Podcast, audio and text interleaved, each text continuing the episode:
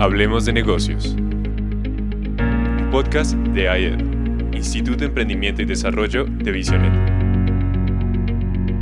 Conduce Edgardo Peña. Bueno, muy buenas tardes, oyentes que fielmente nos acompañan todos los lunes a las 6 de la tarde, hora colombiana, en este bello atardecer colombiano, muy diverso como es nuestra tierra querida un saludo para todos los que están a esta hora unidos en vivo y obviamente para todos los que escucharán el podcast luego, los podcasters, como ya me gusta decirlo. Este programa Hablemos de Negocios es un producto del IED, Instituto de Emprendimiento y Desarrollo de Visionet. Aquí buscamos nosotros juntar, unir los, todos los mundos para no mantener más esa condición mental del mundo dividido Queremos unir la espiritualidad con los negocios, unir la vida espiritual con el mundo real, por decirlo de alguna manera. Así que sean todos ustedes muy bienvenidos. El programa de hoy va a ser un poquito diferente, bueno, en realidad bastante diferente. Hoy vamos a dejar de lado nuestras secciones normales porque queremos permitir que nuestra mesa de trabajo, por lo menos algunos de ellos, tengan hoy la oportunidad de poder compartir más extensamente algunos de los puntos críticos que ha venido desarrollando últimamente. Porque en realidad no tenemos muchas veces el tiempo de hacerlo y queremos hacer esta pequeña pausa con la venia de ustedes, queridos oyentes y queridos podcasters. Entonces vamos a meternos en nuestro programa. Señores de la mesa de trabajo, los presentes hoy. Hoy creo que tenemos que lamentar la ausencia de nuestro abogado bien pensado, pero bueno, vamos a cubrirlo de la mejor manera posible. Señores, la bienvenida por favor. Hoy no hay tip, pero sí saludo y nos vamos a meter en una conversación interesante de lo que cada uno de ustedes quiere ampliar hoy. Don William, bienvenido, feliz cumpleaños, que ayer estabas de quinceañero, nos enteramos todos.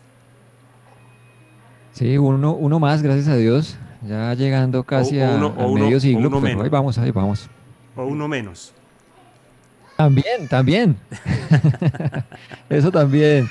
Sí, no, va a ser difícil eh, cubrir a, Juan Pablo. Creo que es complicado ese, esa parte. Eh, yo creo que de pronto eh, Felipe puede hacer un muy buen esfuerzo para, para eso. bueno, aquí estamos nuevamente con todos nuestros oyentes. Muchas gracias por estar ahí fielmente con nosotros. Eh, y hoy vamos a hablar de muchas cosas, muchas cosas alrededor de lo que está pasando en Hablemos de Negocios. Muy bien, don William, muy bien, muchísimas gracias. Vamos a tener hoy un diálogo abierto, más, más informal en todo caso. Eh, señor Luis Felipe, don Luis Felipe, tu saludo, por favor. Bueno, un abrazo para todos. Hoy lunes, qué bueno estar nuevamente por aquí eh, hablando de negocios y estar aquí juntos con, con esta especial mesa de trabajo y con todos nuestros especiales oyentes también. Eh, aquí aguantando un poquito de frío en Guaymaral, eh, pero bueno, listos, súper listos para todo lo que vamos a hablar hoy. Así que avancemos en este día. Muy bien, muy bien, muy bien. Y nos queda saludar a nuestro publicista estrella que ha tenido resucitado a Moisés durante todo este tiempo. Vamos a ver si hoy seguirá con esa resurrección de Moisés o con qué va a salirnos hoy. Bienvenido, Andrés David. Bueno, un saludo a todos nuestros oyentes aquí que los estamos eh, siguiendo en vivo completamente aquí, los saludamos. Déjenos saber que están ahí conectaditos. La idea hoy es que podamos tener un programa donde podamos ampliar un poquito de lo que venimos hablando durante todas estas semanas. Y bueno, Moisés está feliz porque vamos a darle más espacio a los mandamientos. Me, me retuiteó Moisés Oficial diciendo que con gran expectativa de hablemos de negocios esta tarde. bueno, bueno, digamos que sí, digamos que por ahí está el asunto. Oigan, señores, en las pasadas, en, las anteriores jornadas de, entre comillas, protestas, que han sido una vez más vandalismo y crimen, tristemente, se, no, se hizo famoso un caballero porque sacó a su hija a correazo limpio de la protesta contra la policía. Eso fue en la ciudad de Armenia. ¿Ustedes se enteraron? ¿Cómo les parece el asunto? Yo creo que era un santanderiano que vivía en Armenia, pero eh, y, se fue, lo trasladaron para Armenia. Debe ser esposo de la santanderiana que hizo eso el año pasado. sí, a mí me parece que, que, me parece que, que, es un papá, me parece que es un papá cuidadoso de, de, su hijo, ¿no? Si bien está el derecho de la protesta y que nuestros jóvenes cada, cada vez están más metidos ahí, eh, me parece muy curioso que, que él vaya y, y ejerza ese, ese derecho de padre, decirle, no, no, no, está bien, pero de esa manera no tenga, que están portándose mal los chinos. Y lo, y lo entrevistaron, le hicieron. ¿Tú, tú tienes algún pensamiento? No, no lo vi. bueno, lo entrevistaron. Yo escuché la, yo vi la entrevista donde estaban papá y mamá sentados en la misma silla y él dijo una, una, un asunto bien interesante. Él dijo, este no, es, este no es el común denominador en mi casa, dijo. Esto, esto sucede porque yo le había advertido a ella que no cruzara por ese lugar. Y cuando supe que, que fue para allá, allí yo fui porque cuando no entienden el argumento, dijo él, pues entienden otra cosa. Y él dijo, ahora, y si el Estado pues quiere que yo no haga nada de eso, pues que venga y me la mantenga y me la alimente y le pague el estudio. Fue bien interesante. Y la niña al lado, y tuvieron una conversación interesante, padre e hija, hablando ahí con RCN. No sé si ustedes lo, alcanzaron a ver, alguno de ustedes. No, pero no, esa parte no, no, la escuché, pero ¿qué dijo, la, ¿qué dijo la, la afectada. No, la afectada aceptó y dijo que su padre tenía el derecho y que es verdad que ella estaba en un lugar donde no tenía por qué estar y que su padre, preocupado por su bienestar, se lo había advertido y que su padre tenía derecho a haberla reprendido finalmente. Eso fue, y ahora con esto que se está llamando, no sé si han escuchado, que estamos frente a un proyecto de ley que dice que se levanta en contra del maltrato infantil, que están disfrazando realmente lo que están haciendo es disfrazando, porque ya existen leyes que protegen a los niños del maltrato, lo que están tratando de manejar es darle al Estado una injerencia mayor sobre los hijos. Y me parece que todo esto pues nos viene bien para decir, oigan, nuestra posición aquí en Hablemos de Negocios y como cristianos es que el derecho legítimo a la crianza, a la educación, evidentemente no al maltrato ni al abuso, a la crianza y a la educación la tiene, lo tienen los padres, que los hijos no le, no le pertenecen al Estado, como si lo han enseñado estados totalitarios. En todo caso fue, en medio de todo, bastante divertida la escena. Se las recomiendo a todos los oyentes y se las recomiendo también a ustedes, señores de la mesa de trabajo. Sí, es una bonita responsabilidad que tenemos y que no podemos ceder. Eh, es nuestra, Dios nos la ha entregado y, tenemos que responder por ella. Entonces es muy importante que nos dejen hacer nuestro trabajo como padres. Sí, señor, sí, señor. Nosotros en Hablemos de Negocios defendemos el derecho que los padres tienen a educar a sus hijos, a criar a sus hijos, defendemos el hecho de que el Estado no es el dueño de los hijos y evidentemente estamos parados firmes también en contra de cualquier clase de abuso que un padre pueda cometer contra sus hijos en el nombre de su autoridad. Evidentemente son cosas bien diferentes. Bueno, señores, este era como para aquí meternos en nuestro tema. Alístese cada uno de ustedes, señores oyentes, queridos oyentes. Lo que vamos a hacer hoy es que vamos a abrir el espacio, vamos a quebrar nuestra estructura normal y vamos a dejar que nuestra mesa de trabajo, cada uno hoy, tenga mucho más tiempo para poder exponer algunos de los puntos críticos. Luis Felipe, perdón, eh, William ha venido hablándonos acerca del tema de las pensiones y tiene mil cosas por decir. Luis Felipe siempre es un enamorado de la formalidad y de la planeación estratégica. Y ya sabemos que Andrés David está absolutamente casado con Moisés por estos días y con todo el tema que tiene que ver con el marketing de marketing de contenidos. Contenidos. Muy bien. Ahora, don William, ¿quieres arrancar tú entonces? Porque hoy sí vas a tener tiempo para explayarte en tantas cosas que tienes por decir.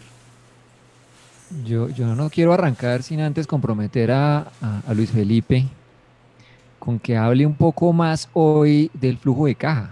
Es que es un ah. tema muy, muy importante eh, y pues eh, eh, Felipe no tuvo mucho tiempo en ese tema, pero es un tema que es muy, muy valioso, no solamente para los emprendedores, sino también para, para el, el, empleado, también para el, flujo de caja de la casa. En general es un instrumento muy útil en las finanzas personales, corporativas, familiares, etcétera. O sea, es un, es un instrumento que todos, que todos deberíamos tener que todos deberíamos divertirnos con ese flujo de caja viendo eh, si hay negativos, viendo Dios cómo nos respalda y nos saca ese negativo al positivo cada mes. Entonces es, es, es, es muy útil y, quiero ahí comprometer a, a, mi amigo Felipe. Bueno, entonces hagamos una cosa. Vamos con la cortinilla de la sección que hoy va a ser la, la central de todo. ¿Y qué entonces? ¿Nos metemos con Luis Felipe o vas arrancando tú, William? Sí, yo arranco, yo arranco, claro, pero ahí, le, ahí le dejo ese tiempito para que Felipe. Yo, yo, respondo, yo respondo. Yo no, claro, él, se, sintió, se sintió retado de una vez. y te invito a que lo hagamos conjunto porque, porque la manera como, como lo estás diciendo es bien especial y tú eres también eres especialista en finanzas y el flujo de cajas, algo que se utiliza y también mucho. Es especial, también es especial, sí, también. Él también es especial. Y no lo quería decir, ¿no? Yo creo que lo dudó un poquito. Sí. No sé, eso me preocupa, pero bueno, listo. Vamos, avancemos. No, no, no, lo decía por mí porque yo no soy el especialista en finanzas. Yo soy en gestión financiera, en gestión de finanzas corporativas, pero tú eres en todo ese tema de inversión. Entonces, se unen dos cosas muy buenas que sí que va a ser súper provechoso. Señores, ¿saben, ¿saben, cómo están sonando? Están sonando como que, a ver, siga usted, no, siga usted, no, siga usted. Vamos, vamos a meternos con nuestra cortinilla, nuestra cortinilla y vamos con William, que hay un grupo de gente súper interesado en todo el tema pensional.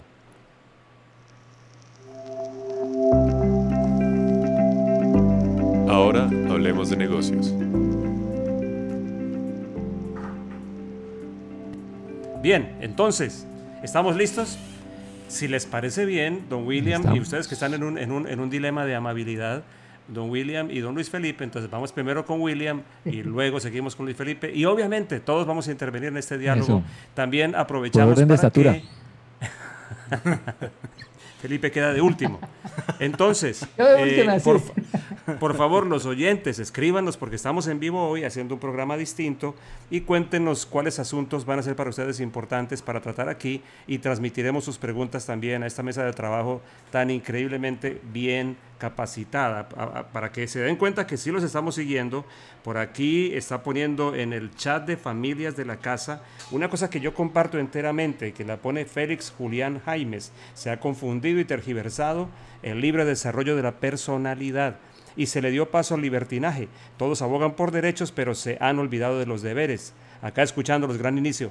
Pues Félix, el artífice de esto, el ex magistrado Gaviria, con el famoso concepto del libre desarrollo de la personalidad, yo lo he dicho de esta manera, querido Félix, es una gestión de identidad sin carácter. Es decir, es tratar, es pretender que una persona encuentre su identidad en sus caprichos y que además su identidad esté absolutamente divorciada de su carácter. Y ahí tenemos el resultado entonces. Muy bien, entonces para que se den cuenta que estamos completamente en vivo y atentos a sus preguntas, William, vamos contigo. Bueno, antes de arrancar con el tema que venimos trabajando, hoy, hoy salió una noticia muy importante de un tema que tratamos en, una, eh, en uno de nuestros programas anteriores, y es el tema de, la venta de TikTok.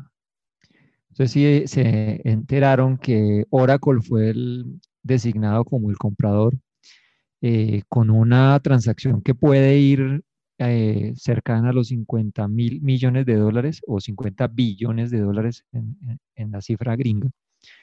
Eh, pero un dato interesante, esa, esa aplicación se ha convertido en la aplicación que más veces eh, se ha bajado a los celulares o a los en general a cualquier dispositivo. ¿Cuántas veces creen ustedes que se bajó esa aplicación en el primer trimestre de este año en Estados Unidos? 100 millones. No, ¿cuántas veces? ¿No, ¿Es en, dinero o pues cuántas no, descargas, 100, millones de descargas. Descargas, ah, descargas, correcto. 100 millones de descargas. Por sí, yo digo. No, esto, esto parece una puja, como no, yo paso. yo paso, yo paso.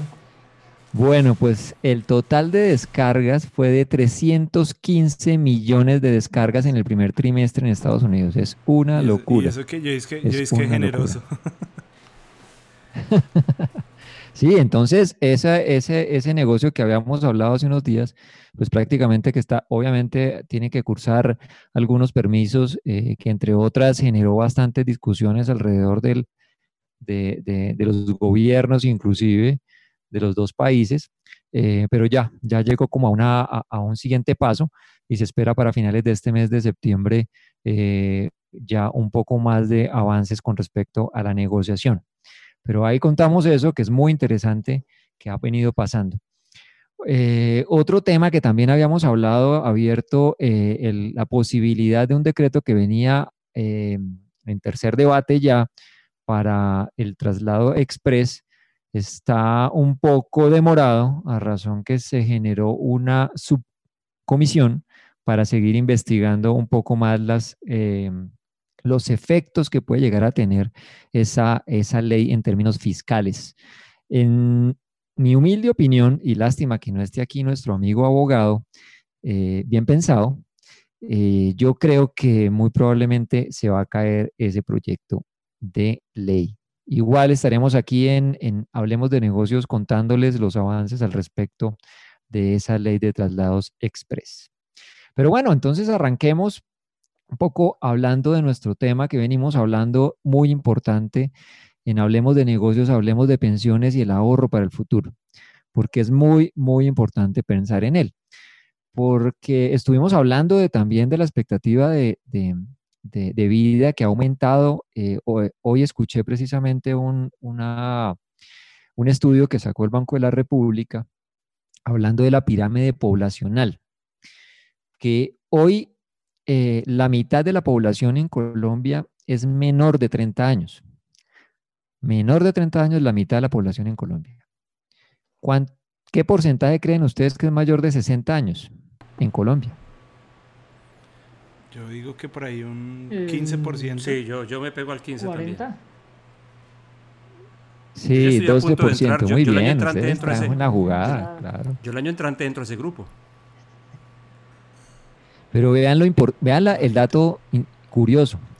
Para el 2060, para el 2060, se espera eh, que el 36% sea menor de 30 años y que el 30% de la población sea mayor de 60 años. Es decir, nuestra población, nuestro país va a empezar a envejecer. Eh, y eso con unos retos importantísimos de cara al retiro. Y además que una cosa es que, la pirámide poblacional ya deje de ser una pirámide y empiece a ser como más bien un rectángulo.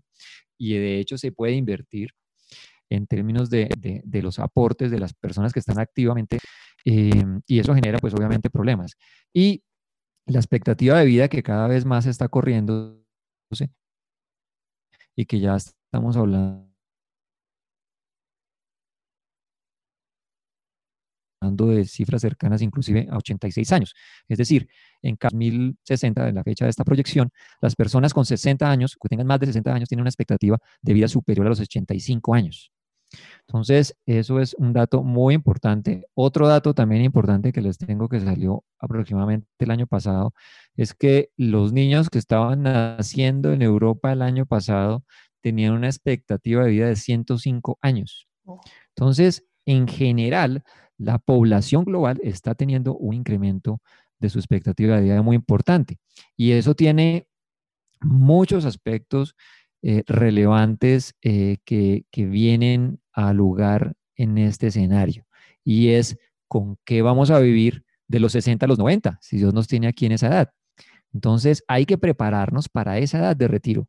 Hay que prepararnos para esos momentos en los que probablemente no va a ser difícil encontrar unas em, eh, labores para hacer o unos trabajos em, eh, en, lo, en lo tradicional que conocemos, a que nos contraten a una persona de 60 años, pues no va a ser en Colombia, desafortunadamente no es tan normal como lo es en otros países, eh, pero aquí tenemos ese reto, aquí tenemos ese reto. Entonces tenemos que cambiar nuestra manera de pensar, no solamente de voy a buscar empleo a los 60 años, sino voy a generar el empleo que me dure durante toda mi vida, depender de un empleo. Entonces, eso es cambiar y en Hablemos de Negocios también queremos motivar a todos nuestros oyentes para que cambien su manera de pensar hacia ser emprendedores, hacia pensar en, generar empleo en nuestro país y poder cubrir de alguna manera este reto tan importante que tenemos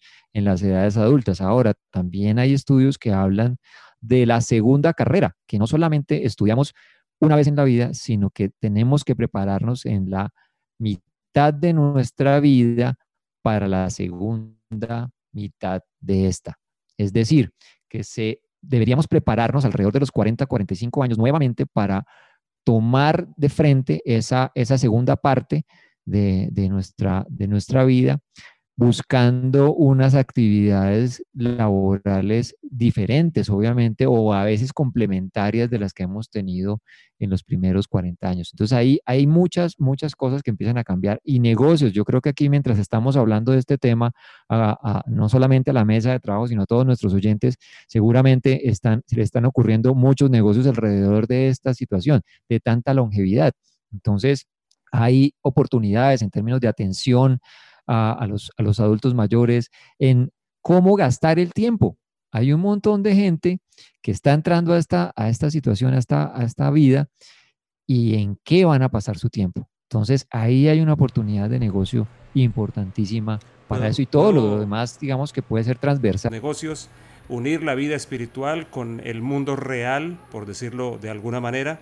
Así que sean todos ustedes muy bienvenidos. El programa de hoy va a ser un poquito diferente, bueno, en realidad bastante diferente.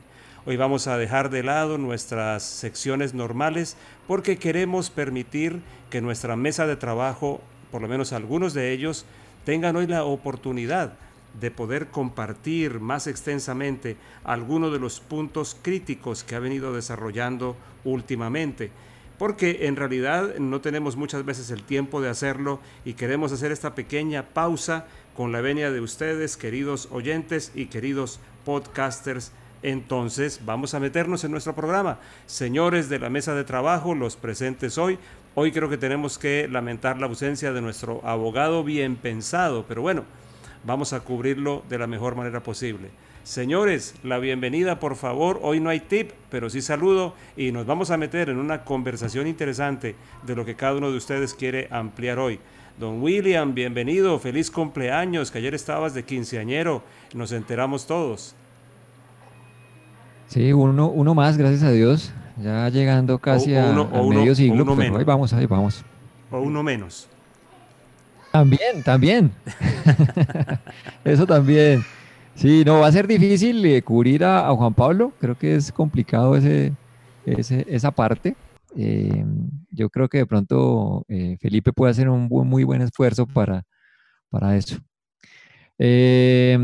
bueno, aquí estamos nuevamente con todos nuestros oyentes. Muchas gracias por estar ahí fielmente con nosotros. y hoy vamos a hablar de muchas cosas, muchas cosas alrededor de lo que está pasando en Hablemos de Negocios.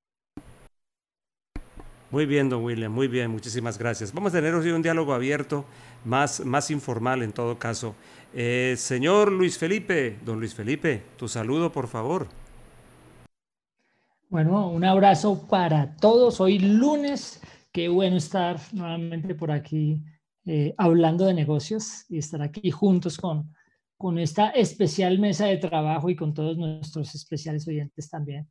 Eh, aquí aguantando un poquito de frío en Guaymaral, eh, pero bueno, listos, súper listos para todo lo que vamos a hablar hoy.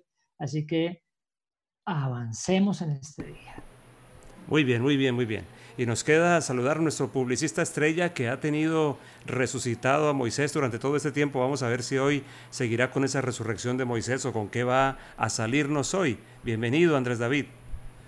Bueno, un saludo a todos nuestros oyentes aquí que los estamos eh, siguiendo en vivo completamente aquí. Los saludamos Déjenos saber que están ahí conectaditos. La idea de hoy es que podamos tener un programa donde podamos ampliar un poquito de lo que venimos hablando durante todas estas semanas. Y bueno, Moisés está feliz porque vamos a darle más espacio a los mandamientos. Me, retuiteó Moisés Oficial diciendo que con gran expectativa hablemos de negocios esta tarde. bueno, bueno, digamos que sí, digamos que por ahí está el asunto. Oigan, señores, en las pasadas, en, en las anteriores jornadas de, entre comillas, protestas que han sido una vez más vandalismo y crimen, tristemente, se, no, se, hizo famoso un caballero porque sacó a su hija a correazo limpio de la protesta contra la policía. Eso fue en la ciudad de Armenia. ¿Ustedes se enteraron? ¿Cómo les parece el asunto? Yo creo que era un santanderiano que vivía en Armenia, pero eh, y, se lo trasladaron para Armenia. Debe ser esposo de la santanderiana que hizo eso el año pasado. A mí me parece que,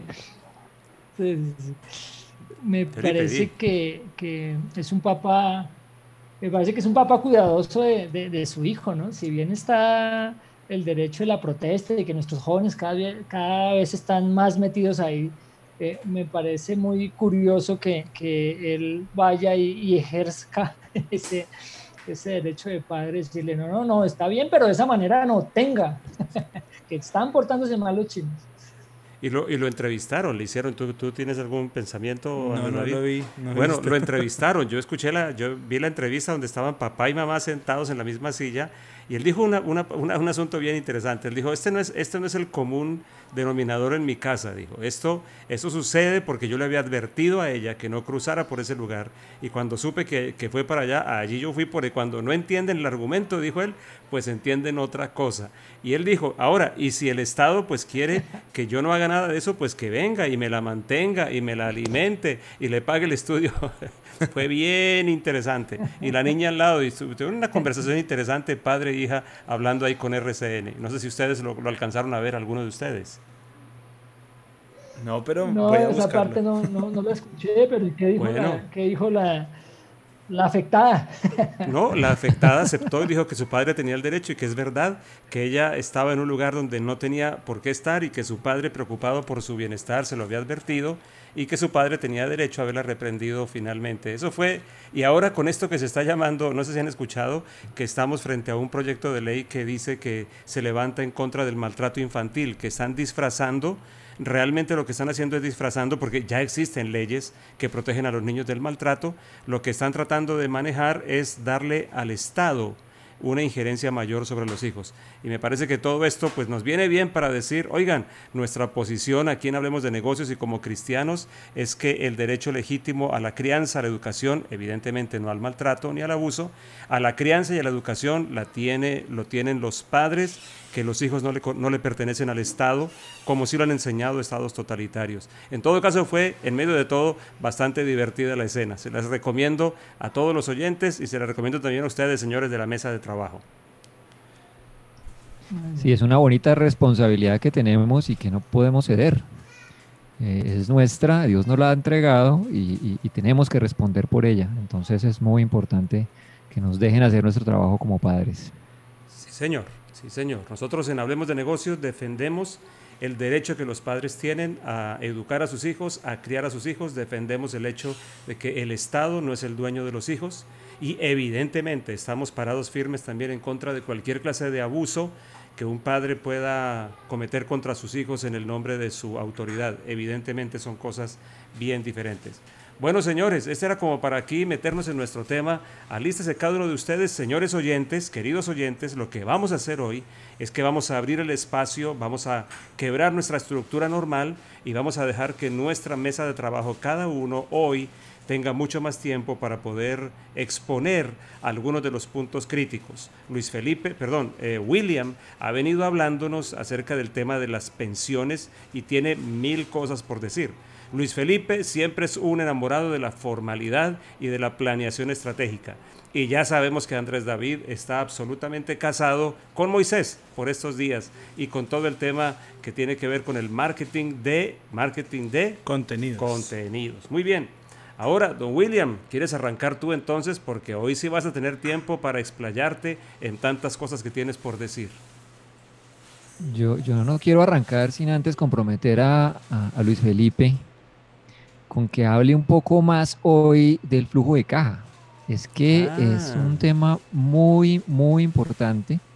Eh, y pues eh, eh, Felipe no tuvo mucho tiempo en ese tema, pero es un tema que es muy, muy valioso, no solamente para los emprendedores, sino también para, para el, el, empleado, también para el, flujo de caja de la casa. En general es un instrumento muy útil en las finanzas personales, corporativas, eh, familiares, etcétera. O sea, es un, eh, es un instrumento que todos, que todos deberíamos tener que todos deberíamos divertirnos con ese flujo de caja viendo eh, si hay negativos, viendo Dios cómo nos respalda y nos saca ese negativo al positivo cada mes. Entonces es, es, es, es muy útil y, quiero ahí comprometer a, a, mi amigo Felipe. Bueno, entonces hagamos una cosa. Vamos con la cortinilla de la sección que hoy va a ser la, la central de todo. ¿Y qué entonces? ¿Nos metemos con Luis Felipe o vas arrancando tú, William? Sí, yo arranco, yo arranco, claro, pero ahí, le, ahí le dejo ese tiempito para que Felipe. Yo, yo, respondo, yo respondo. no, claro, él, se, sintió, se sintió retado de una vez. y te invito a que lo hagamos conjunto porque, eh, porque la manera como, como lo estás diciendo es bien especial y tú eres también eres especialista en finanzas y el flujo de caja es algo que se utiliza y también Es especial, también es especial, sí, también. Él también es especial. Y no lo quería decir, ¿no? Yo creo que lo dudó un poquito. Sí. No sé, eso me preocupa, pero bueno, listo. Vamos, avancemos. No, no, no, lo decía por mí porque yo no soy el especialista en finanzas. Yo soy en gestión financiera, en gestión de finanzas corporativas, pero tú eres en todo ese tema de inversión. Entonces, se unen dos cosas muy buenas que sé que va a ser súper provechoso. Señores, ¿saben, cómo están sonando? Están sonando como que, a ver, siga usted, no, siga usted, no, siga usted. Vamos, vamos a meternos con nuestra cortinilla, nuestra cortinilla y vamos con William, que hay un grupo de gente súper interesado en todo el tema pensional.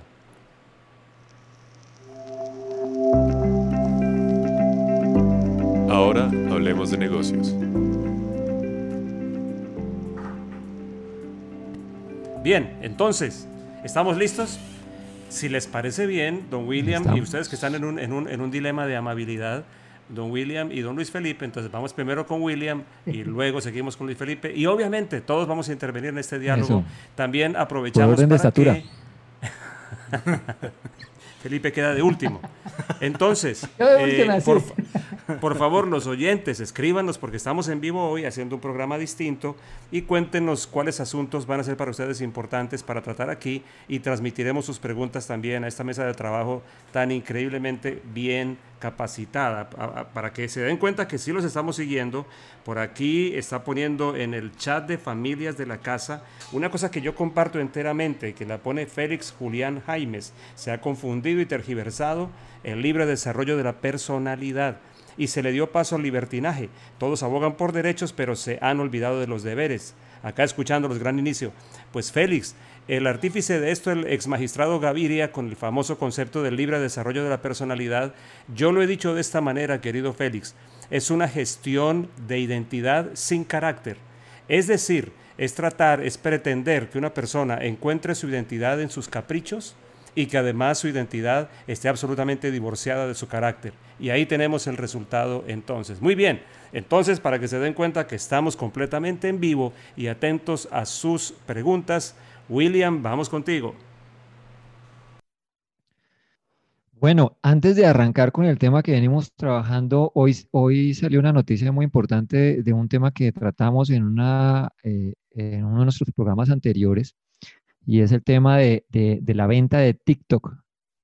Entonces sí se enteraron que Oracle fue el designado como el comprador eh, con una transacción que puede ir eh, cercana a los 50 mil millones de dólares o 50 billones de dólares en, la cifra gringa. Eh, pero un dato interesante, esa, esa aplicación se ha convertido en la aplicación que más veces eh, se ha bajado a los celulares o a los en general a cualquier dispositivo. ¿Cuántas veces creen ustedes que se bajó esa aplicación en el primer trimestre de este año en Estados Unidos. 100 millones. No, ¿cuántas veces? No, ¿Es en dinero o pues cuántas no, descargas, 100, millones de descargas. Descargas, ah, descargas, correcto. 100 millones de descargas. por amor. Sí, yo digo. No, esto, esto parece una puja como... No, yo paso. yo paso, yo paso. Bueno, pues el total de descargas fue de 315 millones de descargas en el primer trimestre en Estados Unidos. Es una locura. Y eso que yo es que, es que generoso. sí, entonces ese, ese negocio que habíamos hablado hace unos días, pues prácticamente que está, obviamente tiene que cursar algunos permisos, eh, que entre otras generó bastantes discusiones alrededor del, de, de los gobiernos inclusive de los dos países, eh, pero ya, ya llegó como a, una, a, un siguiente paso y se espera para finales de este mes de septiembre eh, ya un poco más de avances con respecto a la negociación. Pero ahí contamos eso, que es muy interesante, que ha venido pasando. Eh, otro tema que también habíamos hablado, abierto la posibilidad de un decreto que venía en tercer debate ya para el traslado express está un poco demorado a razón que se generó una subcomisión para seguir investigando un poco más eh, los efectos que puede llegar a tener esa, esa ley en términos fiscales. En mi humilde opinión, y lástima que no esté aquí nuestro amigo abogado, eh, bien pensado, eh, yo creo que muy probablemente se va a caer ese proyecto de ley. Igual estaremos aquí en, Hablemos de Negocios contándoles los avances al respecto de esa ley de traslados express. Pero bueno, entonces arranquemos un poco hablando de nuestro tema que venimos hablando muy importante en Hablemos de Negocios, Hablemos de Pensiones y el ahorro para el futuro, porque es muy, muy importante pensar en él. Porque estuvimos hablando de, también de la expectativa de, de, vida que ha aumentado. Eh, hoy, escuché precisamente un, un estudio que sacó el Banco de la República hablando de la pirámide poblacional, que hoy eh, la mitad de la población en Colombia es menor de 30 años. Menor de 30 años la mitad de la población en Colombia. ¿Qué porcentaje creen ustedes que es mayor de 60 años en Colombia? Yo digo que por ahí un 15%. Sí, yo, yo me pego al 15 también. Sí, 12%, muy bien, ustedes ese, en la jugada, claro. Yo el año entrante entro a ese grupo. Pero vean, lo vean el dato curioso. Para el 2060, para el 2060, se espera eh, que el 36% sea menor de 30 años y que el 30% de la población sea mayor de 60 años. Es decir, nuestra población, nuestro país va a empezar a envejecer. Eh, y eso con unos retos importantísimos de cara al retiro. Y además que una cosa es que, que, la pirámide poblacional ya deje de ser una pirámide y empiece a ser como más bien un rectángulo y de hecho se puede invertir en términos de, los aportes de las personas que están activamente em, y eso genera pues obviamente problemas. Y la expectativa de vida que cada vez más está corriendo y que ya estamos hablando de cifras cercanas inclusive a 86 años.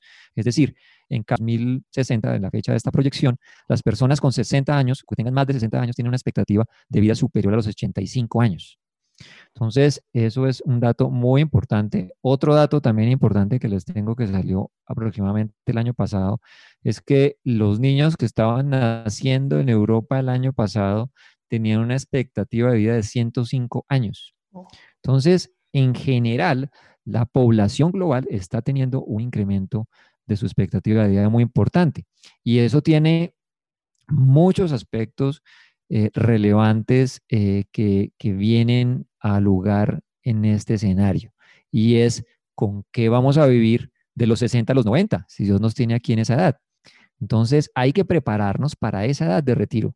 Hay que prepararnos para esos momentos en los que probablemente no va a ser difícil encontrar unas em, eh, labores para hacer o unos trabajos eh, eh, en, lo, tradicional que conocemos, a que contraten a una persona de 60 años, pues no va a ser en Colombia, desafortunadamente no es tan normal como lo es en otros países, pero aquí tenemos ese reto.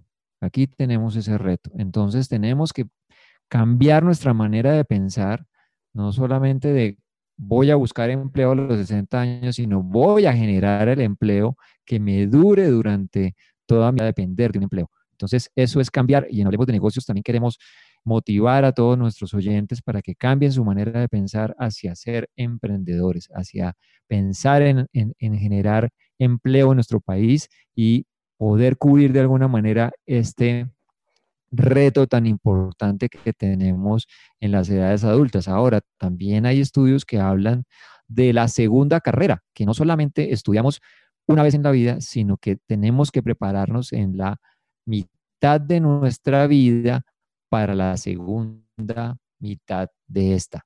Es decir, que se, deberíamos prepararnos alrededor de los 40, 45 años nuevamente para tomar de frente esa, esa segunda parte de, de, nuestra, de nuestra vida buscando unas actividades laborales diferentes, obviamente, o a veces complementarias de las que hemos tenido en los primeros 40 años. Entonces ahí hay muchas, muchas cosas que empiezan a cambiar y negocios. Yo creo que aquí mientras estamos hablando de este tema, no solamente a la mesa de trabajo, sino a todos nuestros oyentes, seguramente están, se le están ocurriendo muchos negocios alrededor de esta situación, de tanta longevidad. Entonces, hay oportunidades en términos de atención a, los, a los adultos mayores en cómo gastar el tiempo. Hay un montón de gente que está entrando a esta, a esta situación, a esta, a esta vida, y en qué van a pasar su tiempo. Entonces, ahí hay una oportunidad de negocio importantísima para eso y todo lo demás, digamos, que puede ser transversal a esa situación. ¿Puedo hacer un paréntesis? Entonces, ahí, claro. Para un comentario, es que lo que estás diciendo es tremendamente interesante y me parece que es una oportunidad para varias cosas. Por un lado, para decirle a nuestros oyentes, todos los oyentes ya se han ido dando cuenta que en Hablemos de Negocios somos defensores de modelos de Dios y de propuestas de Dios. Y hay que entender la vida como Dios la entiende. Porque es que la ancianidad se ha visto, la tercera edad se ha visto como la edad del, de la decadencia, como la edad del ya no hay más, ya no puedo más, ya no tengo más, cuando en realidad es la edad de la cosecha es la edad en la que uno debería estar recibiendo el fruto y entregando el fruto de lo trabajado y entregando la mejor, lo mejor de su vida. El anciano, por ejemplo, en Israel, por eso el anciano, el anciano era venerado, porque era apreciado todo lo que tenía. Aquí es un mueble, lo hemos convertido en un mueble y estamos perdiendo una, una cantidad de personas que pueden empujar la economía, que pueden ayudar a conducir un país, que pueden ayudar en un montón de cosas. El diseño de Dios yo lo veo dibujado en Proverbios 4:18 acerca de la vida, el pensamiento de Dios, cuando dice, mas la senda de los justos es como la luz de la aurora que va en aumento hasta que el día es perfecto. Claramente Dios dibuja su mente respecto a la vida.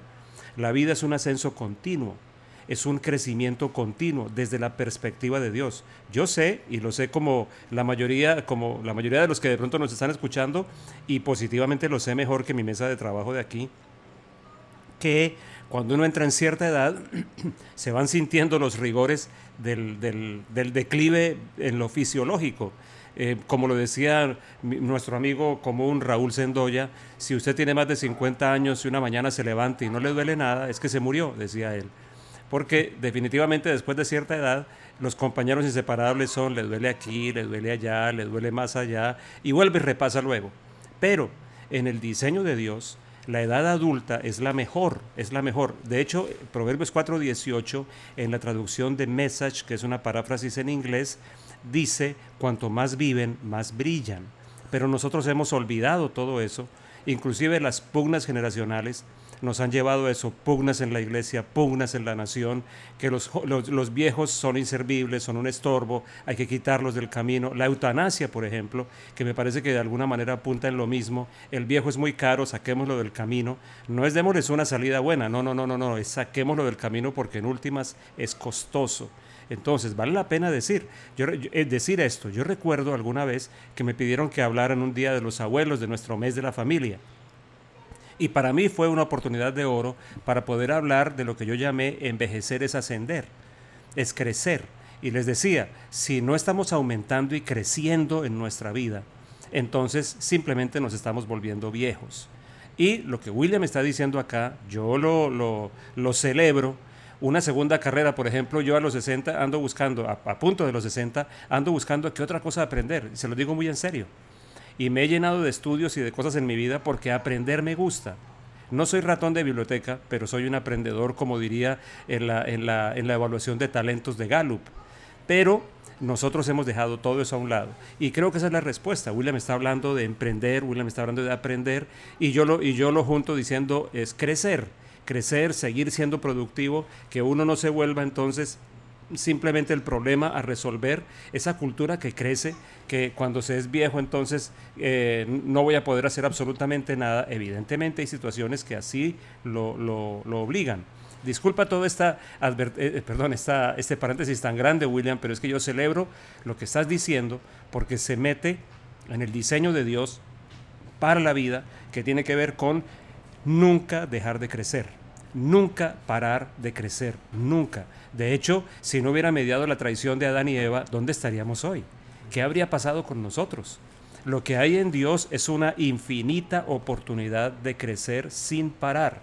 Infinita oportunidad de crecer sin parar. Además, que en esta pospandemia a la que estamos entrando más y más, no se nos puede olvidar las lecciones que hemos tenido de, esas bitácoras de, lecciones para las crisis como el arca y otras más, y es que ese es un tiempo para plantar viñas, como le hemos dicho, basados en Génesis 9. Entonces, disculpa William que, que, me atravesé en esto, pero es que lo que estás diciendo me parece de oro.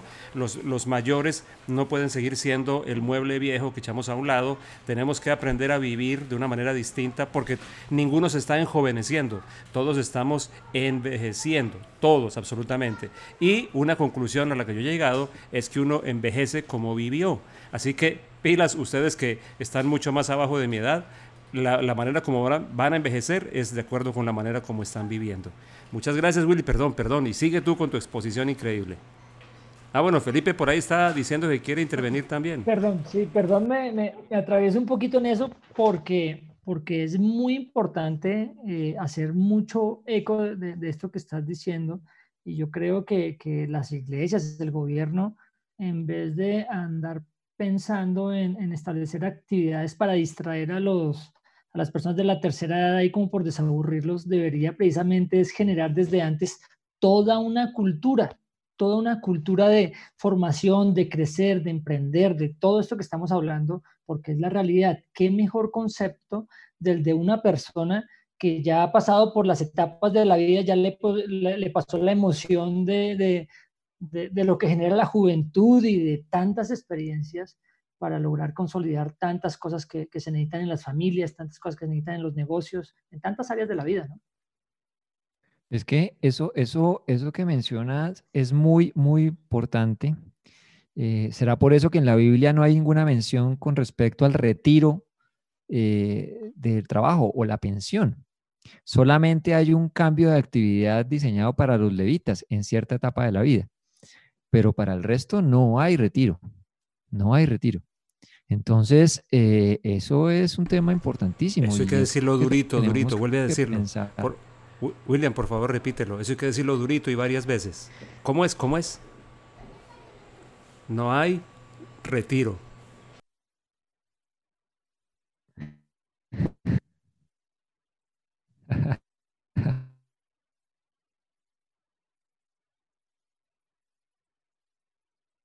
No, y es que eso genera, eso genera aparece una para diferentes en el marketplace o, línea de cambio de actividad.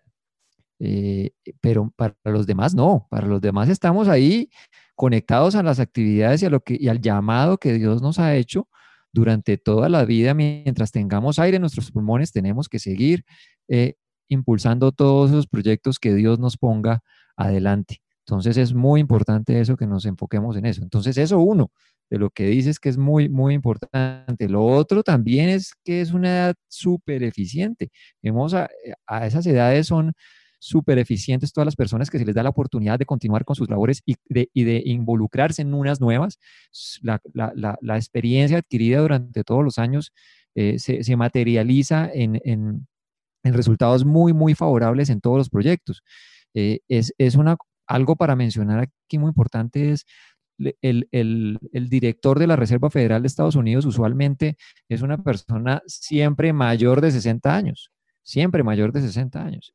Entonces, eh, los candidatos no más actuales a la presidencia de Estados Unidos están arriba de los 70 años. Entonces, ahí hay un tema muy, muy importante eh, que mencionar al respecto de la eficiencia con respecto a esa edad. Y la otra también y muy importante con lo que dices, que, que, mientras tú hablabas estas tres cosas, que las quiero complementar es también, tú que vienes hablando de Moisés, eh, ¿a qué edad o más bien, cuánto de su total de la vida de Moisés había transcurrido cuando recibió esa, esa tarea de construir el arca. ¿Qué dicen ustedes? Bueno, creo que estás hablando de Noé en todo caso, ¿no? Perdón, de Noé.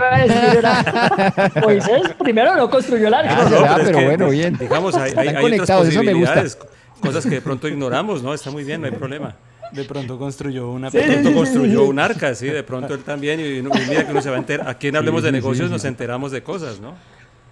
Pero ¿cuántos años tenía? Un arca Él tenía cuando él, bueno, si a uno se las cuentas, él se sube a los 600 años al arca. Y hay una discusión enorme sobre cuánto duró construyéndola. Algunos dicen que fueron 120, otros dicen que no. Entonces, digamos que por lo menos a la hora en que él se sube, bueno, 120 años y él vivió 900, ahora se me olvidó el, año exacto, 906, 900, eh, creo que 906 años. Él tenía 601 cuando baja del arca y vive 350, creo. 51, 951 entonces. 950.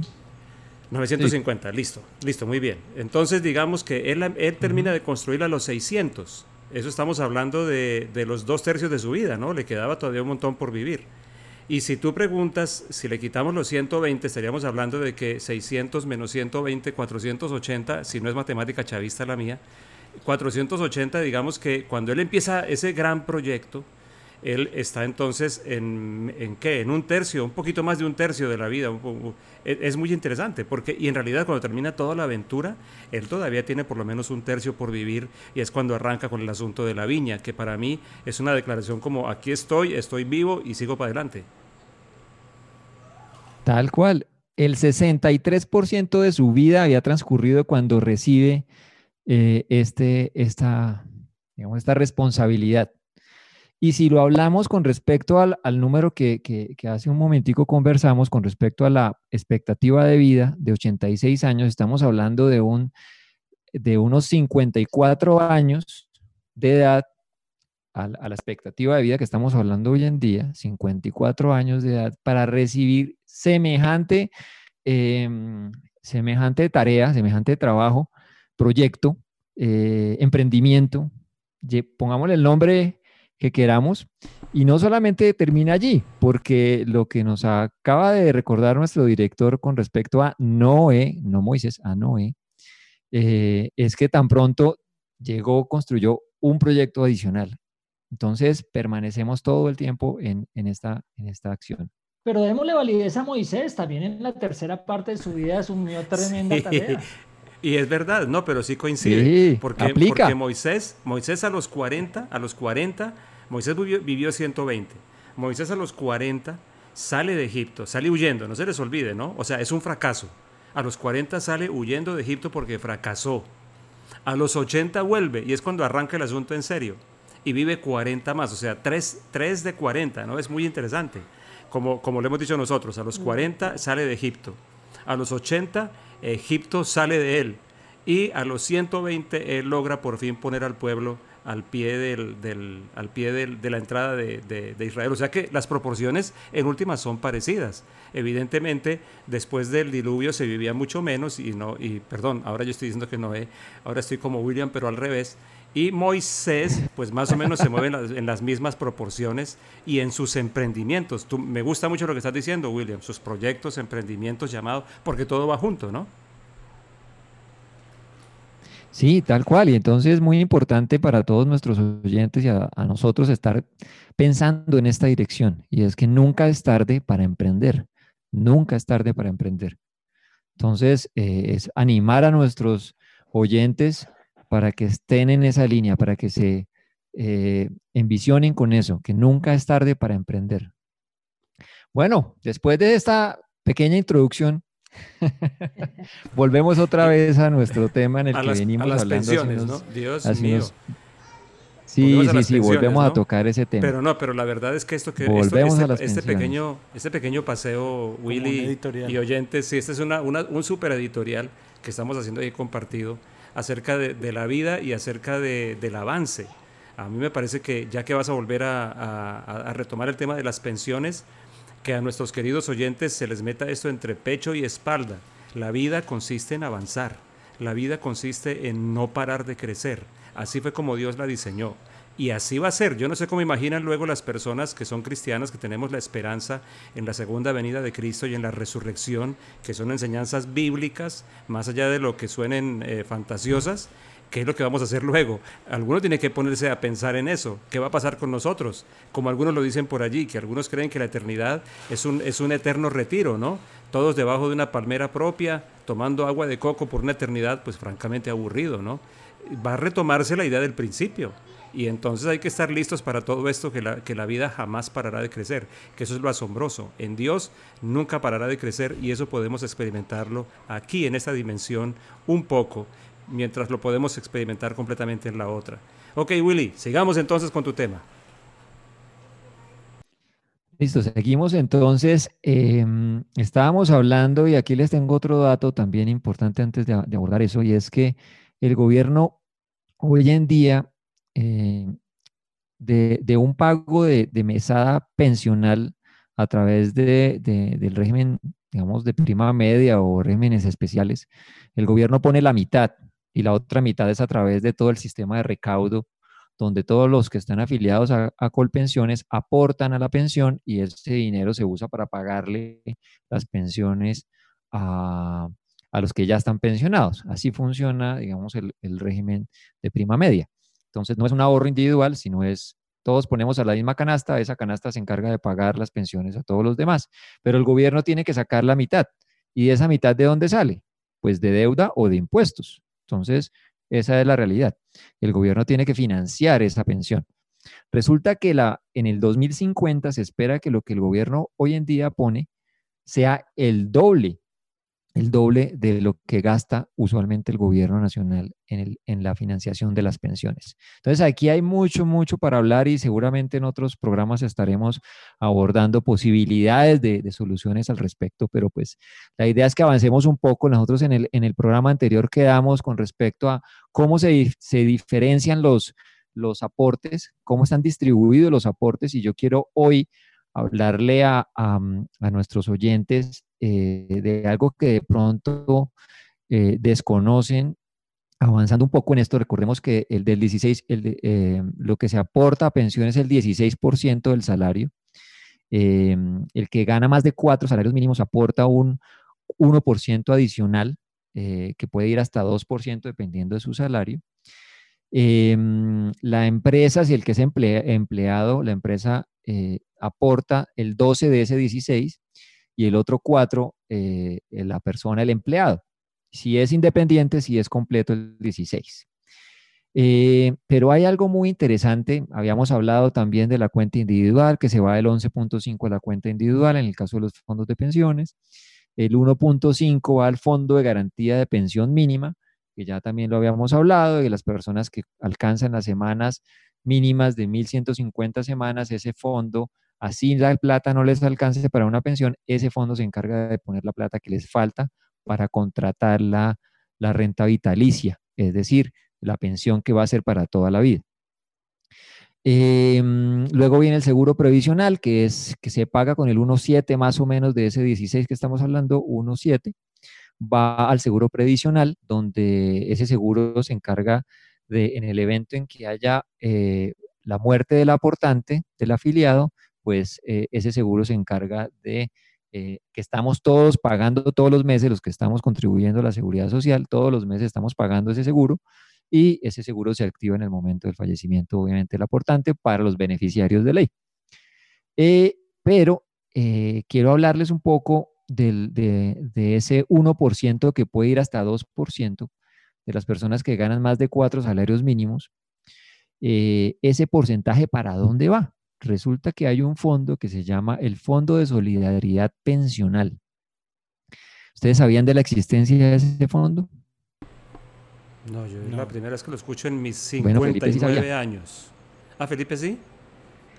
Lo que pasa es que Felipe sabe mucho. Bueno, pues resulta que, que vienes aportando a ese fondo de, solidaridad pensional y ese fondo, eh, eh, digamos, se, va llenando a medida de, de esos aportes como les digo, entre el 1 y el 2%, dependiendo desde cuatro salarios mínimos hasta más de 20 salarios mínimos se pagan eh, más del 2%, perdón, hasta el 2% del salario. Y va a este fondo, que es una cuenta especial que tiene la nación, a través de la cual, eh, de hecho, el, que, dirige los gastos de ese fondo es el Ministerio de la Protección Social, y destina a subsidiar cotizaciones para pensiones de grupos de población que por sus características y condiciones socioeconómicas no tienen acceso a los sistemas de seguridad social.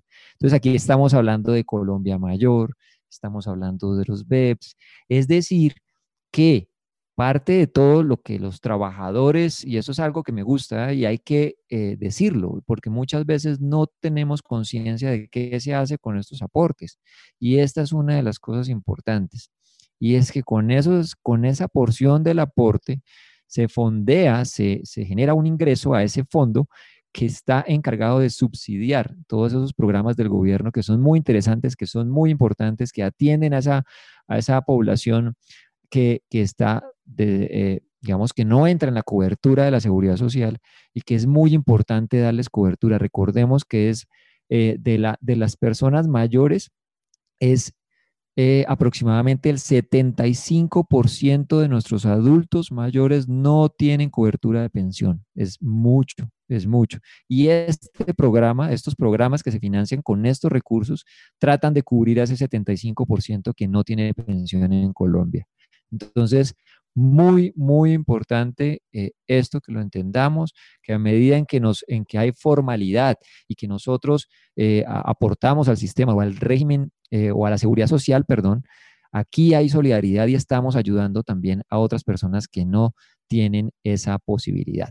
¿Qué vamos a hablar en los programas siguientes?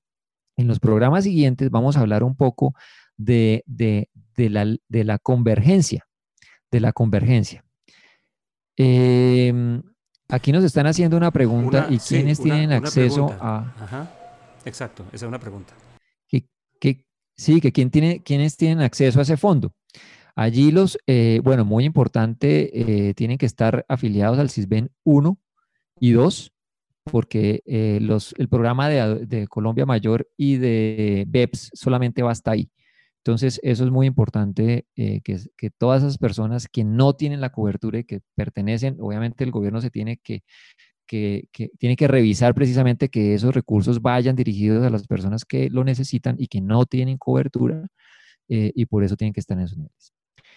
Y que vamos a hablar en los siguientes programas, ya para entrarnos en otro tema con, con nuestro querido Felipe, em, vamos a hablar hacia dónde se van los recursos una vez entran a los fondos de pensiones, qué pasa con esos recursos, qué se hace con esos recursos. Y también hablar un poco de la, de la, de la convergencia que hay en, en, esos fondos dependiendo de la edad. Entonces, aquí hay temas muy importantes. Hay, hay, son cuatro fondos que administran los fondos de pensiones. Eh, está el fondo conservador, moderado, mayor riesgo y el, ya el de el pagador que es el de retiro programado. Entonces, aquí vamos a hablar un poco de eso, porque muchas personas preguntan, bueno, ¿y qué hacen con mis aportes? Eh, ¿Qué pasa con eso? ¿Cuánto se gana el fondo?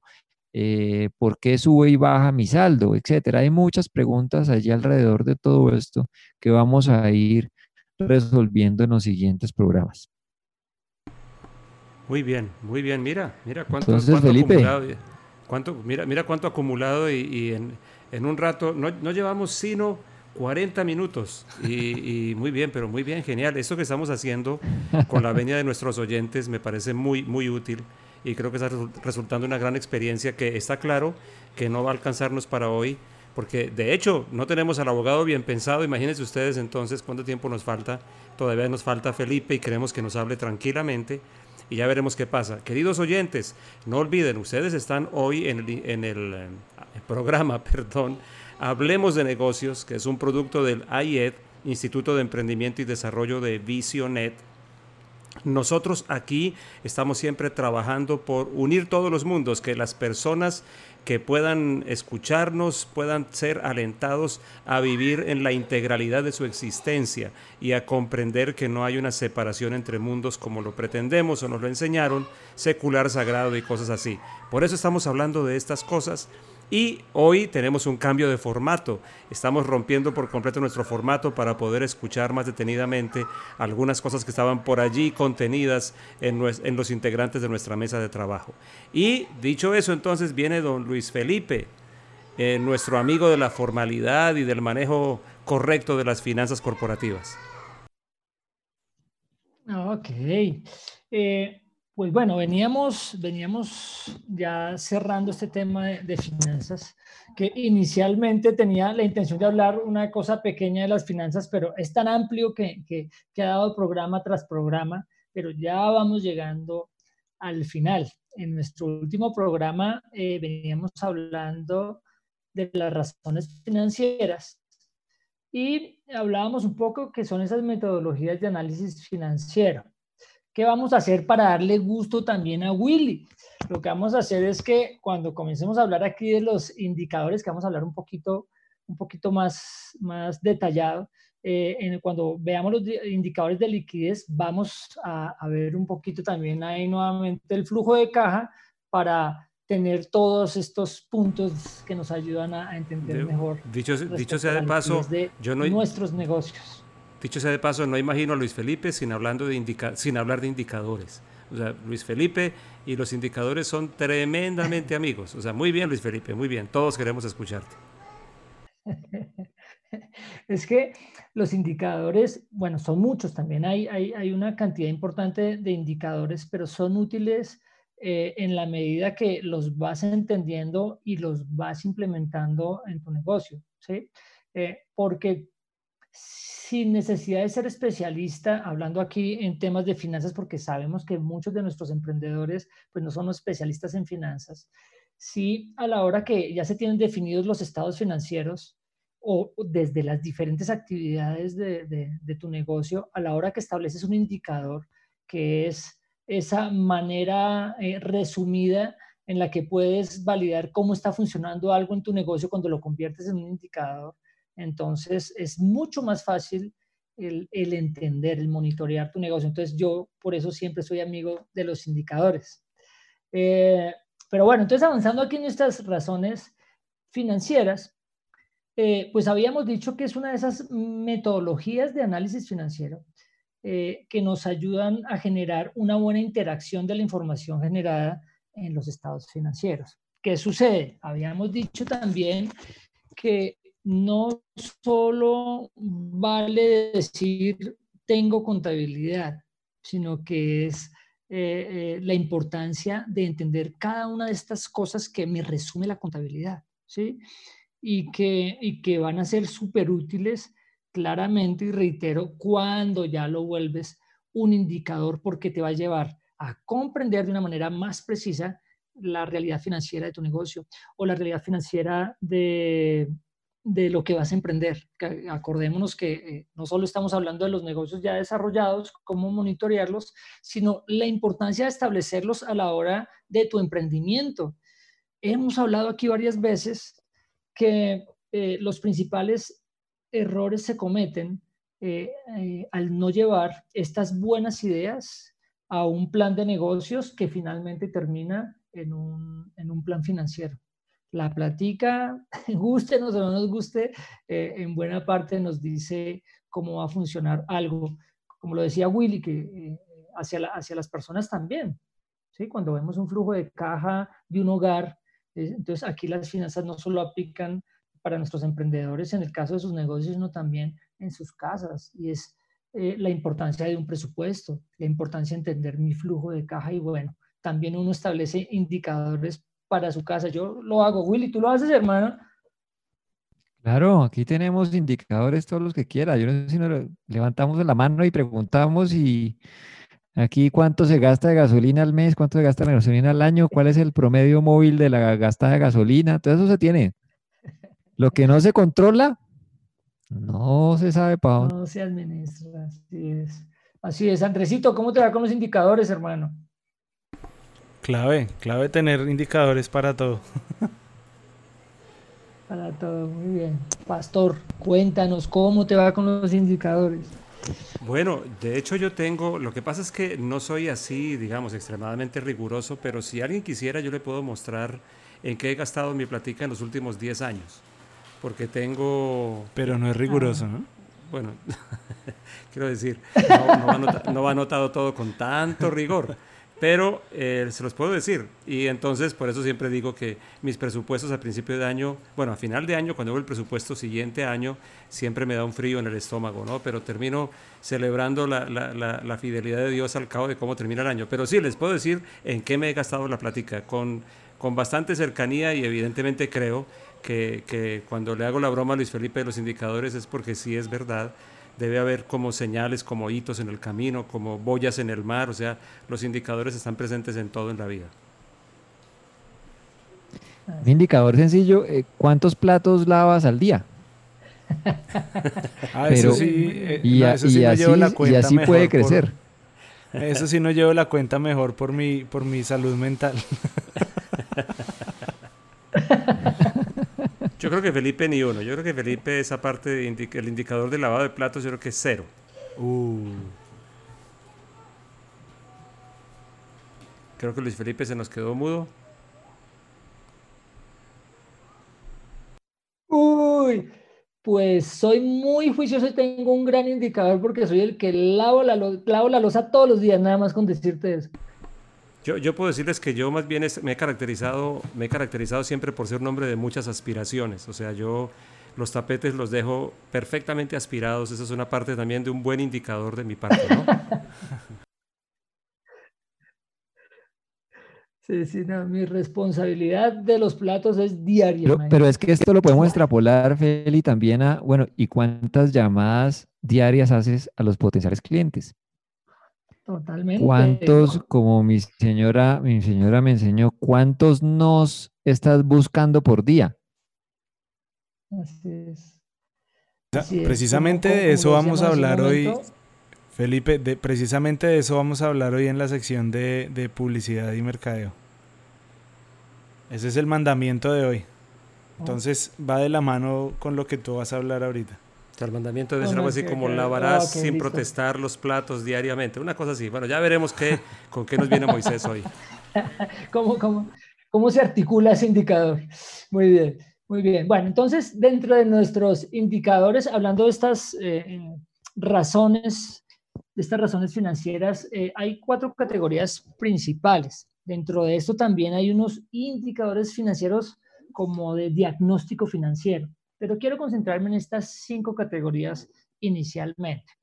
Eh, que habíamos dicho que eran las de liquidez, ¿cierto? Los indicadores de liquidez, los indicadores de actividad, los indicadores de endeudamiento, que en esta categoría, en estos tres, eh, son aquellos que miden principalmente el riesgo de tu negocio. Pero también tenemos dos más, que es el de rentabilidad, que nos ayuda a medir los rendimientos, y el de mercado, que nos ayuda a medir riesgo y rendimiento. Entonces, eh, iniciando por los indicadores de, liquidez, que de alguna forma, unido con el flujo de caja, nos ayudan a medir en nuestros negocios eh, la capacidad para pagar las obligaciones al corto plazo. Pero en este caso, y voy a comenzar a meter el flujo de caja ahí al ladito en un paralelo, nos sirve para con este indicador podemos validar cómo convertir ciertos activos y pasivos en efectivo. El flujo de caja que nos ayuda a medir es cómo se mueve el, cuál es el comportamiento del efectivo para poder dar respuesta a estas obligaciones que tengo de corto plazo. Pero entonces voy a terminar con el indicador y ya pasamos, Willy, entonces al flujo de caja. ¿Listo? A mí me eh, parece que, Willy, entonces, dentro de cada indicador de estos cinco categorías. Perdón la, interrupción, que me parece que Felipe te está haciendo el, el, como la gambeta, ¿no? Yo no sé, pero bueno, dejémoslo seguir a ver qué va a parar. Sí. No, no, no, no, no, no, no, para nada. Lo que pasa es que Willy también tiene una experiencia grandísima eh, en, este, en, en, estos temas y qué mejor que, que, que complementarlo. Es buenísimo. Además, Willy tiene una muy especial experiencia también en finanzas personales, que ahí hay varias cosas que hay que hablar eh, importantes del flujo de caja. Entonces, no, no, no, no, no es haciendo de la gambeta. ok, listo. Eh, en cuanto al tema del indicador de liquidez, entonces estamos hablando de cómo convertir ciertos activos y pasivos en efectivo, la, la rapidez con lo, con lo que lo puedo hacer dentro de esta categoría de indicadores de liquidez. Eh, y no quiero con esto complicarte la cabeza, lo que yo quiero expresar es que hay una serie de herramientas que te van a servir para reconocer determinadas cosas dentro de tu negocio, ¿cierto? Uno muy importante es la razón corriente eh, o la razón circulante, que es un índice de solvencia. Entonces, con él, eh, escoger entonces, ya tienes ahí tu, tus estados financieros, y entonces puede, con este indicador que haces, tomas el activo corriente, lo divides por el pasivo corriente. Acordémonos que, que, los activos se dividen en dos, activo corriente, que es lo que es más fácil de hacer efectivo, y el activo fijo, que ya tienen que ver con las propiedades y aquellas cosas que no es igual de fácil convertirlas en efectivo. Y como les decía, y como les decía, es muy importante que definitivamente nos familiaricemos con esto. Y hacíamos una invitación hace tiempo de, a los emprendedores de decirles, ustedes tienen que capacitarse eh, eh, un poco más en esto, porque solo el 10% de los emprendedores tienen algún tipo de formación en esta dirección. No es volverse experto, insistimos, pero sí el tener entendimiento de, de eh, ¿qué sucede cuando yo cruzo entonces mis activos corrientes con mis pasivos corrientes? pues voy a entender con lo que tengo, ¿cierto? ¿Cómo puedo cumplir con, con las deudas que tengo? ¿Sí? Con las cosas que poseo, con mis inventarios, ¿cierto? Que está incluido dentro del activo corriente, ¿cómo voy a hacer para cumplir las deudas que están ahí en el pasivo? Es importantísimo, este es un indicador importantísimo. Y entonces ya cuando tú tienes esta cultura de los indicadores, se te vuelve muy sencillo observar un cierre porque ya sabes eh, eh, un mes contra el otro, un trimestre contra el otro, un año contra el otro, y te ayuda a prever una cantidad de cosas que, son relevantes a la hora de, entender el negocio. Aquí dentro de estos indicadores de liquidez, pues está eh, uno muy conocido que es la prueba ácida y es muy similar a nuestro indicador anterior, pero lo que hace es quitarle el, el inventario, ¿cierto? Porque en el inventario yo que tengo eh, todas estas cosas que produzco, ¿cierto? Que las tengo ahí dentro de, dentro de mi activo, que tienen la posibilidad de venderse, ¿sí? Y entonces yo tengo que proyectar, bueno, de acuerdo a mi rotación de inventarios, en cuánto tiempo podría venderlo. Pero la prueba ácida entonces te dice a ti, quítale los inventarios y sepa usted, en términos de efectivo, en saldos de efectivo de esas inversiones temporales, realmente cuánto, eh, qué tiene para poder cubrir esos pasivos corrientes, esos pasivos de corto plazo. Y, esta pandemia sí que nos, nos, nos, está, nos ha recordado precisamente la necesidad de tener activos fácilmente realizables porque precisamente es uno de los problemas en los que muchas, no solamente familias, sino empresas, naciones, eh, se han enfrentado en medio de esta situación, porque no hay liquidez precisamente en algunos activos que, como usted lo mencionaba, en esos activos fijos, probablemente como inmuebles, eh, lotes, bueno, algún otro tipo de, maquinarias, cosas que, de pronto no son de fácil realización o venta, eh, y que en medio de esta situación de poca generación de caja en la entrada, de ingreso, pues empieza a verse la necesidad de salir de ese tipo de activos y pues si no hay fácil eh, forma de salir de ellos, pues lo que sigue después de eso es una pérdida de valor de esos activos. Entonces, por eso es muy importante eh, tener activos líquidos, como se denominan, o de fácil venta. Así es, así es porque finalmente lo que generó el cierre de muchas empresas eh, fue que perdieron la liquidez.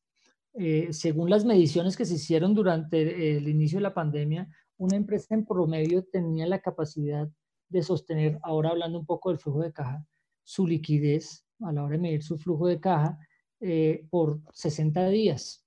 ¿cierto? Por 2.5 meses es más o menos el promedio. Mucha gente decía, pero ¿cómo así? Yo no puedo hacerlo, ¿no? Pues claro, porque cuando uno no tiene estos, estos números muy en su cabeza o no tiene una cultura de establecer la formalidad de, de, la, no solo de la contabilidad, sino de establecer estos indicadores del análisis financiero, pues va a ser muy difícil tener esa claridad. Comentábamos hace, un, hace en el programa pasado o el antepasado tal vez, que eh, en el caso de, de, de pues nos tocó hacer toda una tarea de revisar cómo estaban todos estos indicadores y saber qué íbamos a poder hacer hacia adelante o no, si íbamos a, tener que despedir o no tener que despedir, si íbamos a tener que ir al banco a, solicitar dinero, sí o no, o cuando tocaba solicitarlo. Y una cantidad de cosas que tienes a través de, esos estados financieros que en sí hablan mucho. Bueno, un, eh, comentario, Felipe. Un comentario.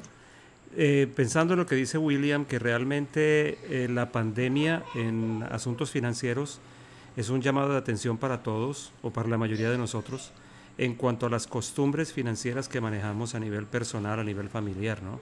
Porque evidentemente no, no se puede asegurar que no hubiera golpeado, pero quizá en muchos casos hubiera golpeado mucho menos o no hubiera golpeado en ningún caso si nuestras costumbres fueran de pronto más apegadas al modelo bíblico y, mucho, mucho más apegadas a esa filosofía que tú eh, nos presentas, ¿no?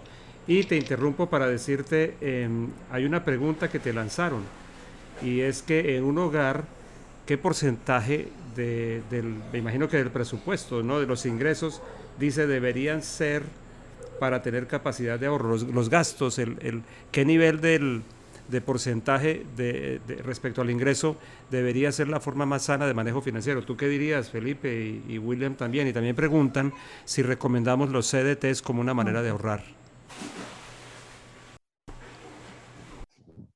Ok, entonces, eh, eh, en cuanto al ahorro, pues se recomienda hay, diferentes, hay diferentes posiciones. Una manera muy suave es el 5% del ingreso, algunos recomiendan el 10%. Hay gente que dependiendo de su, de su capacidad financiera, pues logra ahorrar eh, un, porcentajes mayores. Entonces, pero lo recomendado, y, eh, lo recomendado está entre el 5 y el 10% de los ingresos. ¿Tú qué recomiendas, Willy? Yo pongo ahí a, a José a responder esa pregunta. Ah, muy bien.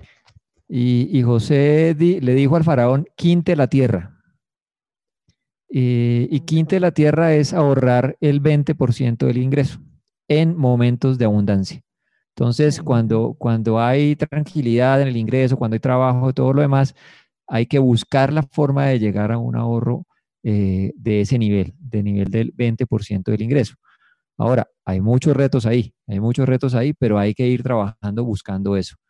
Y eh, con respecto al CDT como un ahorro, em, hay que partir del hecho que hoy en día la tasa de interés de, referencia en Colombia es del 2%.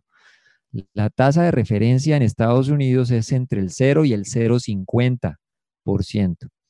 La tasa de referencia en Europa es entre el menos 0.5% eh, y el 0.5%. Es decir, estamos en un mundo de tasas muy bajas, cercanas a cero o negativas, como ya lo mencionamos en Europa, también está pasando lo mismo en Japón.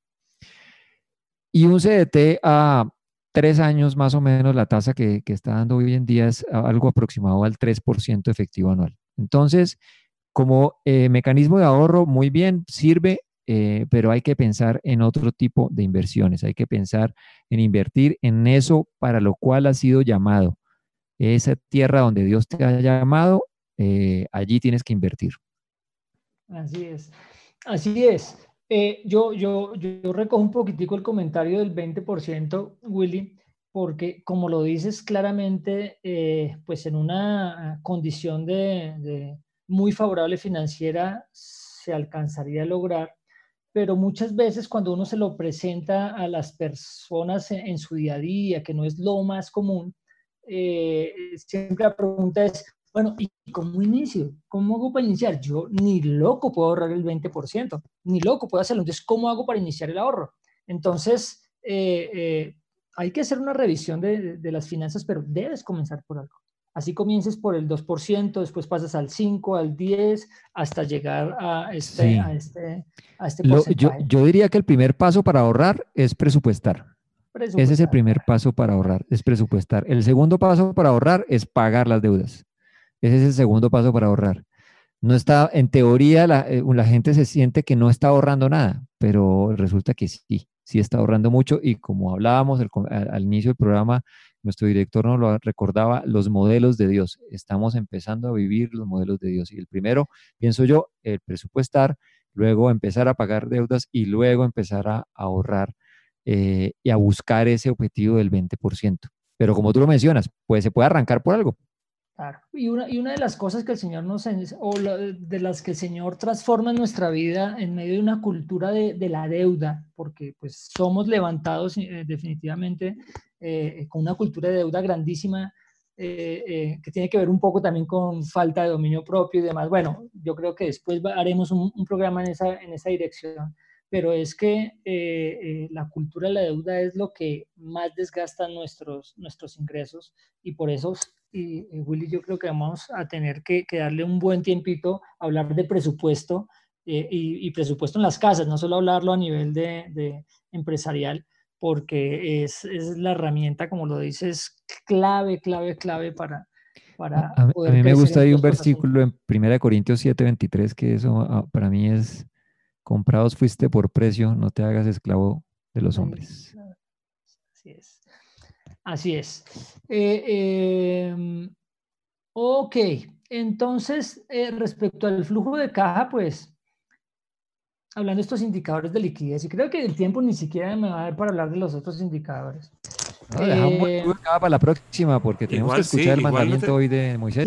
no, yo creo que el mandamiento, creo que el mandamiento va que el mandamiento creo que también va a quedar para la semana entrante, pero lo que te quiero decir Luis Felipe es esta prueba que estamos haciendo con la venia de nuestros oyentes de Hablemos de Negocios se puede prolongar. De, hecho creo que necesitamos prolongarla porque está resultando muy interesante, porque la, la riqueza que cada uno de ustedes tiene es muchísima y da para para poder hablar muchas cosas de estas, aunque estemos rompiendo temporalmente nuestra estructura. Entonces, tranquilo. Igual Moisés, ah, creo que ya están escribiendo arroba Moisés oficial. Que, que, tranquilos, que como en el Señor siempre hay, todo tiene su tiempo, entonces que alcanzamos también para la semana entrante. ok, ok, perfecto. Eh, pero entonces, para cerrar el tema del flujo de caja, eh, pues aquí sí se hace es una, una revisión eh, de cómo se va a comportar mi efectivo, ¿cierto? Porque a la hora que pierdo la liquidez por no tener un flujo de caja, pues sencillamente se me está aproximando a tenerme que endeudar o a tener que convertir mis activos corrientes eh, más rápidamente en, dinero para poder atender, para poder atender esas obligaciones. Entonces, lo, lo muy bueno del flujo de caja es que nos ayuda a validar esa proyección de, las ventas, cómo se convierte en cartera, ¿cierto? Yo hablaba un poco que, que uso mucho eh, esa cartera escalonada para poderla medir a, 30, 60, 90, 120 y así hasta, hasta de acuerdo a la política que tenga uno de, cartera, eh, para poder ver cómo esas ventas que yo tengo, no solo en el presente, sino en el futuro, se convierten en efectivo. Porque de esa misma manera voy a poder entender varias cosas. Entonces, ¿qué uso? Mi saldo presente, eh, lo que tengo de mis ventas de contado, más esa recuperación de la cartera. Y si tengo otros ingresos, pues todo lo que tiene que ver con los otros ingresos que se vuelven líquidos. Eh, a eso le descuento mis gastos y entonces eh, ahí yo ya comienzo a tener ese resultado de mi flujo de caja, cuál es ese dinero líquido que voy a tener y cómo mes a mes se me va, se me va proyectando, pues ya en un ejercicio de flujo de caja más detallado. Pero yo creo que el gran punto de esto es, bueno, ¿y para qué me sirve? ¿Qué es lo que yo logro ver a través de, del flujo de caja? Que como lo decía Willy, no solo es útil para los negocios, sino también para eh, mis finanzas personales. Entonces, un flujo de caja es un generador de ideas impresionante, impresionante. Eh, a, veces, a veces nos empuja a, tomar ideas, precisamente por lo que mencionabas, que a veces es un flujo de caja deficitario y, podemos ubicar alguno de los rubros que no está funcionando bien y me lleva a tomar una eh, una estrategia para corregir esa situación que está pasando. Entonces, por ejemplo, eh, tengo un mes, cada dos meses tenemos la situación que se paga el, recibo del, agua y tenemos ahí, o, así era en Bogotá, creo yo, que se paga el recibo de agua cada dos, meses y había un hueco, siempre en mi casa había un hueco en ese, en ese mes de que donde se pagaba el agua. Entonces yo tenía que hacer algo para cada dos meses tener eso. Entonces me llevaba a tomar una decisión en mi, en mi flujo de caja, en mi presupuesto, de guardar, de provisionar para pagar cada dos meses ese recibo. Y eso lo podemos extrapolar a una empresa, a un emprendimiento, lo que sea. Si yo veo que tengo que pagar primas cada seis meses, que tengo que eh, hacer la provisión para, para las cesantías, etcétera, eh, si, quiero, si quiero crecer mi negocio, eh, pues necesariamente tengo que tomar decisiones desde el lado de, comercial, desde el lado de marketing, desde el lado de, productos nuevos en general. Eso es un generador de ideas impresionante. Claro, entender eh, con anticipación, entender con anticipación si tengo un déficit y si voy a tener que buscar financiación, buscar buenas opciones y no tener que eh, el afán de la circunstancia me lleve a conseguir cualquier dinero o en el peor de los casos y el más triste a conseguir un gota a gota y todo este tipo de, financiaciones con una usura terrible que hace que eh, se responda a, una necesidad inmediata, pero que lo lleve hacia un perjuicio final, ¿no? Eh, como dice la frase, es mejor. Así es. Eh, um, y también en, los términos de, mercancías, poder validar eh, a la hora de hacer los pedidos, eh, cuando yo tengo claro mi flujo de caja, cuánto necesito y cuánto no necesito. Yo no debería lanzarme a esos pedidos tan solo teniéndolo en mi cabeza, sino desde el flujo de caja entender qué voy a poder pagar, qué no voy a poder pagar, entendiendo también el comportamiento de mi cartera. Eh, qué cosas vamos a poder comprar de contado, ¿cierto? O tenemos que aplazar los pagos. Hay, hay, hay, una serie de, de, actividades que se desarrollan en el entendimiento del flujo de caja eh, y es eh, cuánto crédito puedo dar.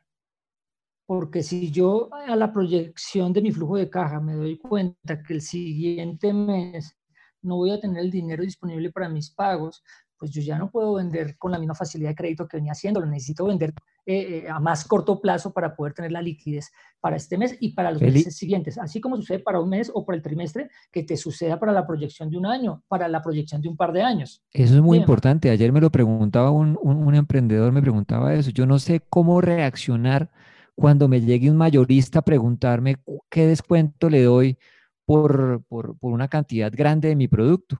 No sé qué contestarle. Y ahí, eh, ahí estás dando una clave importantísima para poder resolver esa, esa Así es. Así es. Entonces, pues el, el, flujo de caja hay que hacerlo dentro del ejercicio personal, hay que hacerlo dentro del ejercicio corporativo y en la medida que uno se va untando estas cositas va entendiendo mucho más cómo le aporta a todo el tema de decisiones financieras.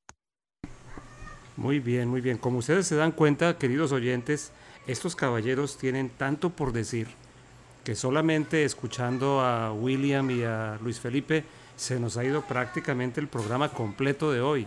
Pero genial, porque eso significa que el ejercicio que estamos haciendo es correcto.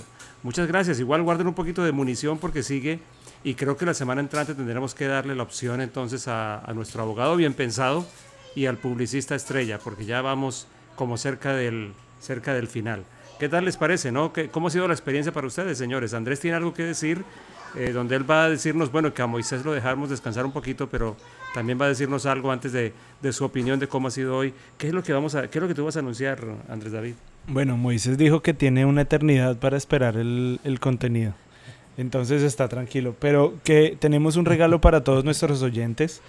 Y es que hemos creado un nuevo canal no solamente nos encuentran en el, en el canal de la Casa Radio, de nuestra emisora de la casa, sino que ahora ya tenemos un canal independiente que por ahora eh, va a ir apareciendo en más plataformas, pero por ahora lo vamos a tener en Spotify y en Apple Podcast.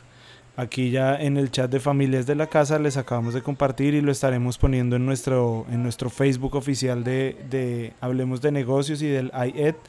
Pero ¿cuál es la idea de este podcast? Y es, que no solamente encuentren nuestro programa Hablemos de Negocios, sino que empiecen a conseguir contenido eh, enfocado a, estas, a estas áreas de las que hemos venido hablando. Entonces, alguien que quiera profundizar un poquito más en el tema de pensiones y William Borrero va a estar hablando más de esto en este canal.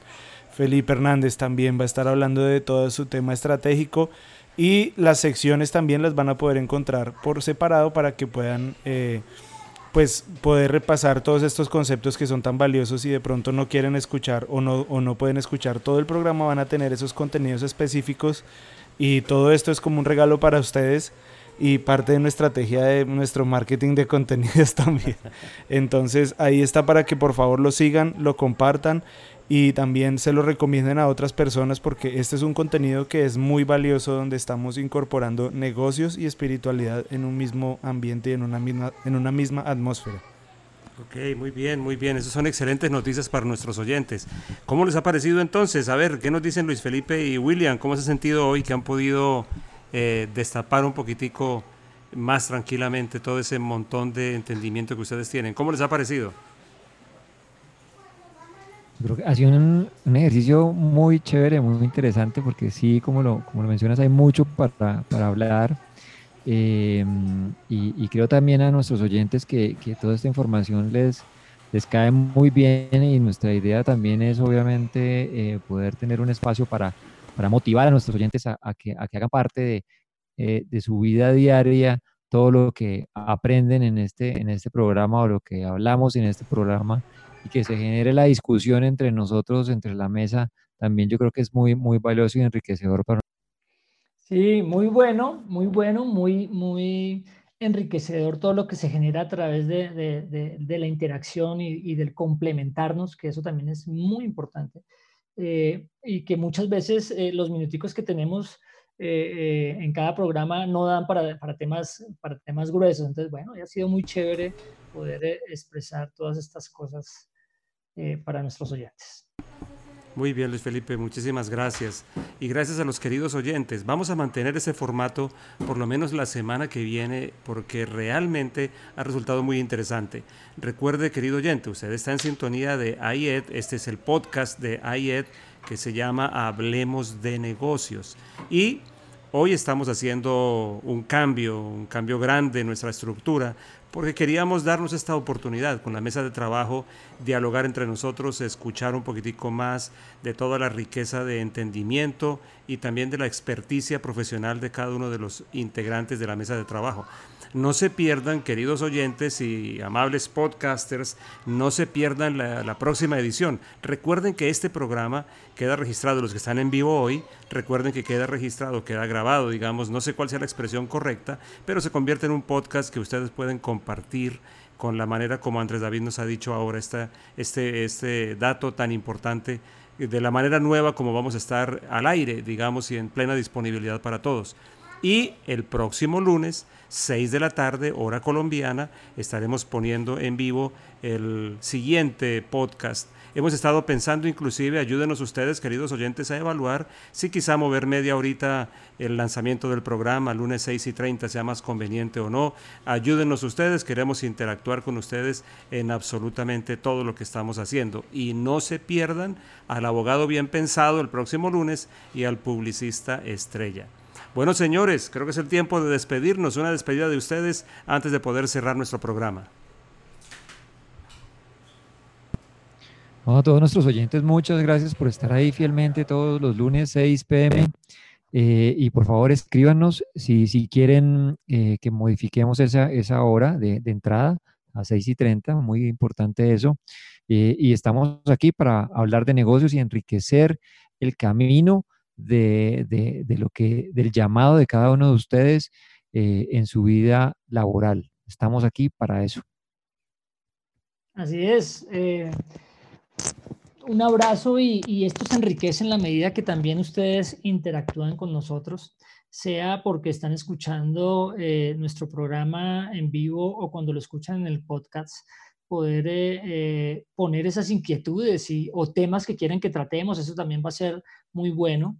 Así que estamos aquí súper disponibles y, y muy contentos con lo que está pasando. Y de nuevo, recuerden que ahí está nuevo canal de Hablemos de Negocios disponible para todos.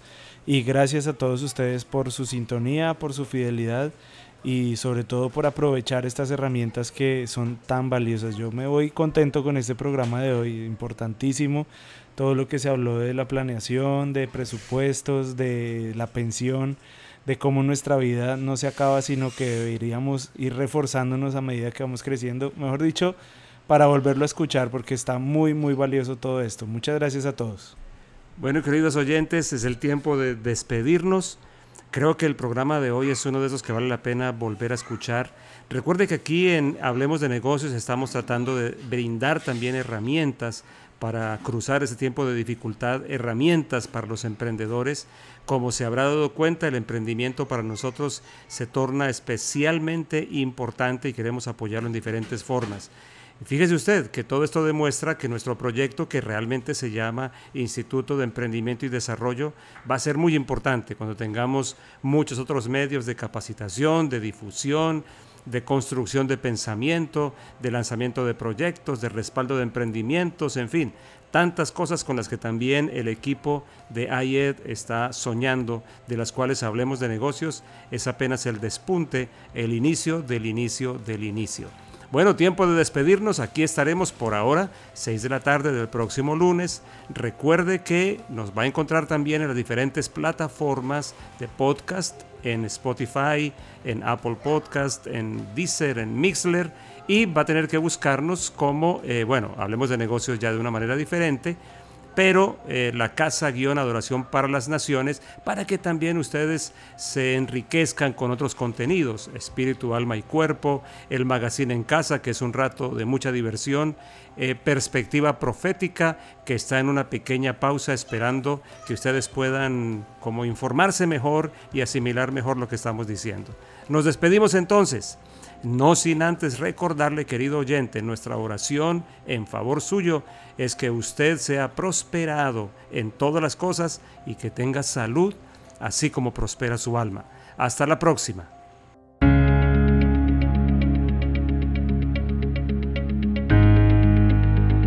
Hablemos de negocios. Podcast de AED, Instituto de Emprendimiento y Desarrollo de Visionet.